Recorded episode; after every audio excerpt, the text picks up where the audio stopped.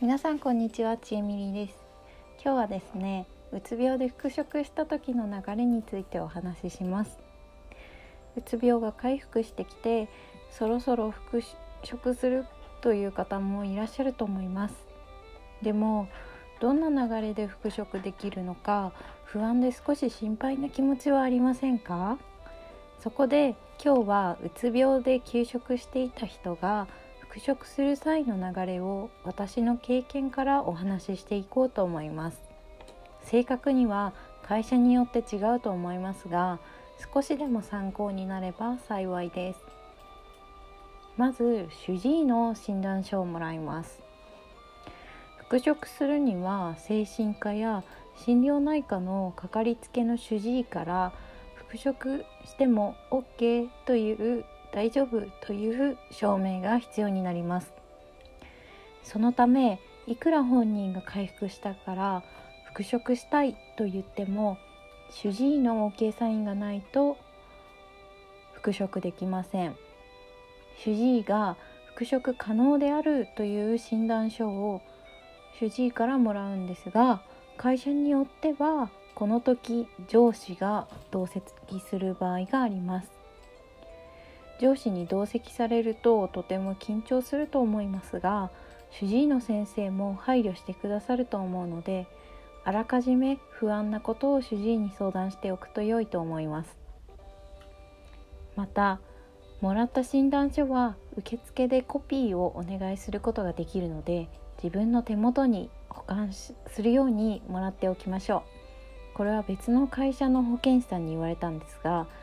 女子によってはその診断書を上に出すのを忘れてしまったり、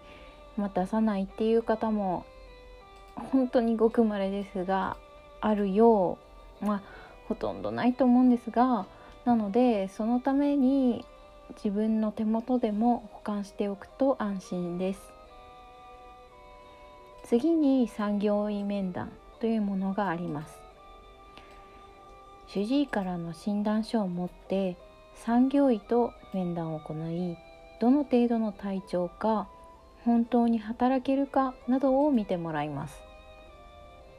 私の会社の産業医面談はこのようなメンバーで行われました、まあ、産業医と心理カウンセラーの先生、まあ、この先生は臨床心理士だったり公認心理師の資格を持っている先生。そして保健師さん。この3人と行いました。上司と上司はというとまず上のメンバーで面談を行った後に同席してもらって産業医の見立ててを話し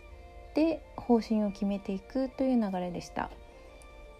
上司がいるとどうしても話しづらいこともあると思いますが上司抜きで面談をする時に話せそうなら復職にあたり心配なこと不安なことなどを話しておくと良いと思います。部署配属がある場合も配属されると不安な部署があれば理由とともに産業医に話しておくといいと思います。私はシフト勤務で夜勤がある職場に働くこと可能性があったんですけどそのことがすごく不安だったので、まあ、できるだけ9時5時だったりとか8時5時だったりとかの勤務で土日休みの職場を希望していました。まあ、持っていく産業面談に持っていくと持ち物としては診断書これは絶対必要ですよね。あとはお薬手帳薬は何を飲んでるかということを聞かれることがあるので持っていくといいと思います。産業医面談は普段の主治医の診察とあまり変わらないと思うので心配しなくても大丈夫だと思います。そしてまあ OK が出たら時短勤務から私はスタートしました。私の場合は8割勤務というものからスタートしました、まあ、この8割勤務っていうのは会社によっても異なると思うんですが私の時は月から金までの4日間をフルタイムで働いて1日休暇。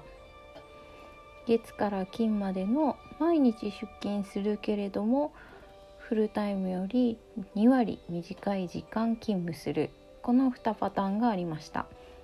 その後の産業医面談で体調なども踏まえて9割勤務10割勤務。まあこれはフルタイムなことですね。と勤務時間を増やしていきました。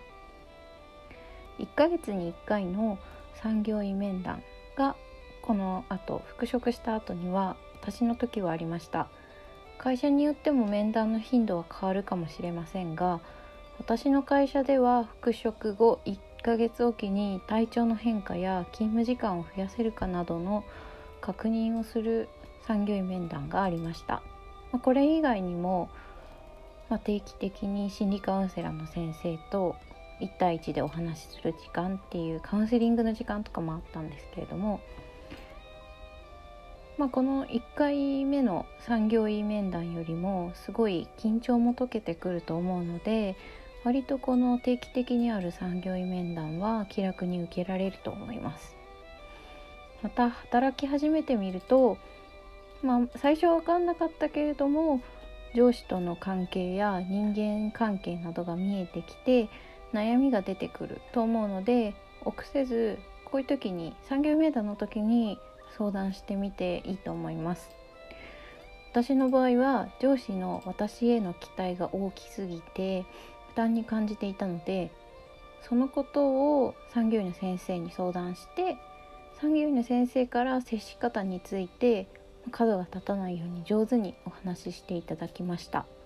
まあ、その後はすごい解決していい関係を築けました。最後にですが私はまた再度給食に入ってしまいましたが給食が明けて復職される方不安はあると思いますがおめでとうございます。でもまだまだ病との付き合いは終わりません。私は復職した瞬間終わったと思っちゃったんですが